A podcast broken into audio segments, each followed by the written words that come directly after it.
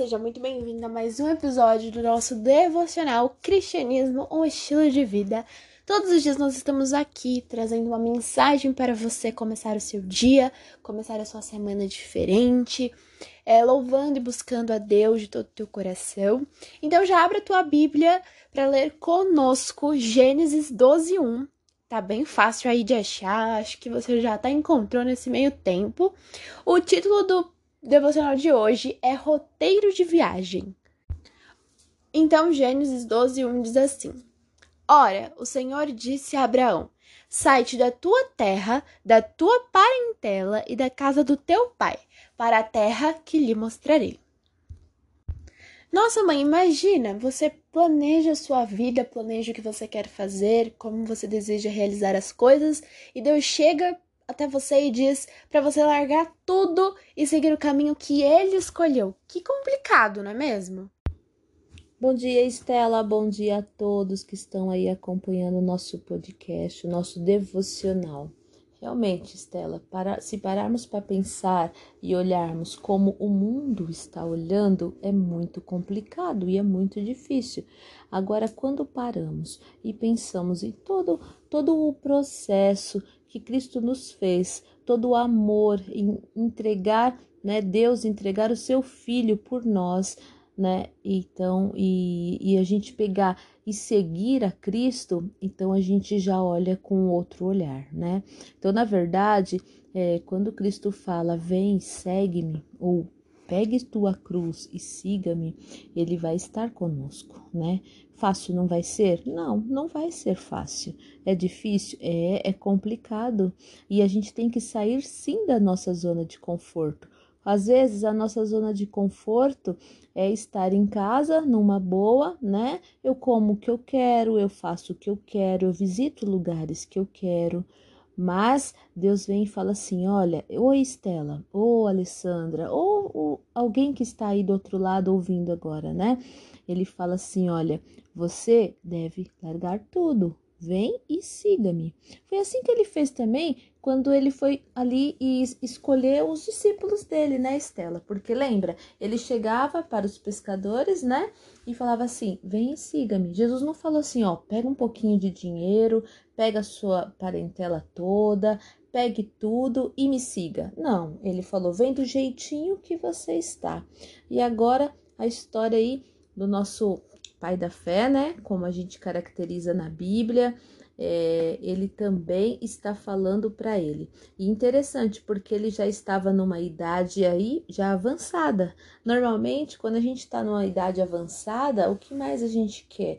É a paz, é o sossego, é estar na nossa casa, né? E mesmo assim, Deus ainda estava dando uma missão na época para Abraão. E eu gosto de ouvir essa história porque Abraão, mesmo diante da idade que ele estava e do conforto, porque Abraão ele era rico, ele, né, ele tinha ali bastante terras, né? E ele largou tudo e seguiu, né? Tudo até o, o que onde Deus havia mandado, seguindo o plano de Deus, né? E hoje nós, nós estamos fazendo igual Abraão, Deus fala: olha, faça dessa forma, siga esse caminho. Será que a gente também está fazendo dessa forma? O roteiro que Deus está traçando hoje para mim e para você, você está seguindo? É de se pensar, né, Estela?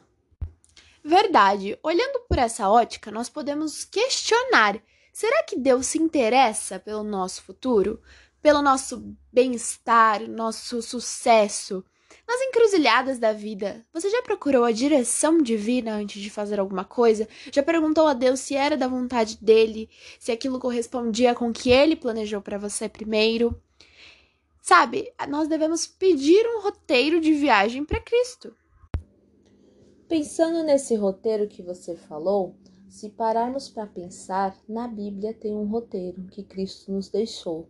Está lá em Êxodo, o roteiro dele é os Dez Mandamentos. Se pararmos para pensar e seguirmos esse roteiro a qual Deus pede para que possamos fazer, né? Com certeza ali nós teremos um, um, sucesso, né? Normalmente os jovens, quando estão indo para o colegial, eles ficam confusos em qual carreira vai seguir. É ruim se sentir assim sem rumo, né? Nós devemos sempre estar orando a Deus, pedindo direcionamento para que os planos, os caminhos e os desejos dele se concretizem em nós, né? E tudo quanto pedirmos em seu nome, e eu o farei, para que o Pai seja glorificado no Filho, se pedirmos alguma coisa em meu nome, eu farei. Lá em João 14, do 13 ao 14. Às vezes nós não estamos recebendo as bênçãos que Deus tem e está querendo nos dar porque não estamos ali pedindo a Deus. Ele mesmo disse: Tudo quanto pedirmos em meu nome, eu farei. Tem um outro versículo da Bíblia, agora não vou recordar, mas eu sei que ele fala dessa forma: Meus filhos, vocês precisam pedir e assim vocês terão a bênção concedida. É, você hoje está pedindo a Deus? Você hoje está conversando com Deus, pedindo direcionamento para que Deus possa ali te direcionar aos caminhos que Ele está pedindo, que Ele está querendo? Eu não sei se Deus vai responder com sim.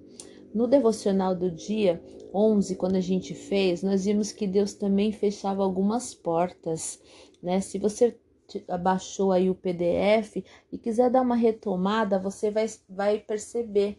É muito interessante lá. E a gente estava comentando sobre isso, sobre que até o silêncio de Deus, ele também serve como uma resposta, né? Só faz sentido pedir a direção divina se você está disposto a seguir o caminho dado por ele. Porque se o seu coração está fechado como é que você vai ali obedecer os ensinamentos, o roteiro que Deus está lhe mandando, né? Pode ser que Deus esteja falando hoje para você: vá para a terra que eu lhe mostrarei. Você está disposto a ir para a terra que ele lhe mostrou? E agora? E aí, Estela? Precisamos lembrar que a vontade de Deus é boa, perfeita e agradável e que ele é onisciente, onipresente e onipotente. Por isso, nós devemos responder a Deus com um sim, e não barganhar ou dar sugestões de caminhos para Deus, pois ele já sabe o trajeto. Ele é o Deus que tudo vê e que tudo pode. Ele entregou o filho dele numa cruz para que hoje nós pudéssemos ter uma direção para seguir. A viagem para o céu pode ser difícil, mas lembre-se, querido ouvinte, pois o meu jugo é suave e o meu fardo é leve. Mateus 11, 30. Ele te levará para a eternidade, mãe. Ele também te levará para a eternidade, ouvinte. Vamos orar por você? Feche seus olhos. Querido bom Deus, muito obrigado porque o seu fardo é leve. Obrigado porque o Senhor prometeu estar conosco a cada dia. Obrigado, Pai, porque o Senhor já escreveu qual é o roteiro, qual é o trajeto para que a gente possa seguir. Que o Senhor, Pai, possa conduzir a cada pessoa, a cada ouvinte, que ele também possa abrir a porta do coração, tomar a cruz e seguir, Pai, a Ti. Obrigada, Pai, porque a Sua graça nos basta, porque a Sua graça nos alcança a cada dia. Obrigado pela promessa que um dia o Senhor voltará e vai nos buscar. Que eu hoje e que esse ouvinte também possa ser assim como Abraão, largar tudo o que for e seguir os teus caminhos, Senhor. Seguir os teus planos, porque os seus planos são sempre melhores que os nossos. Que o nosso dia hoje seja iluminado pela presença do seu Santo Espírito. Esteja conosco, Pai, em nome de Jesus. Amém. Não se esqueça, amanhã estaremos aqui novamente às 7 horas da manhã, te esperando para mais uma mensagem diária. Fique com Deus e até amanhã. Os caminhos a seguir, dois senhores a lutar. Qual dos dois irei servir? Só uma decisão. Quantas vezes procurei os prazeres deste mundo, encontrei mil motivos para chorar.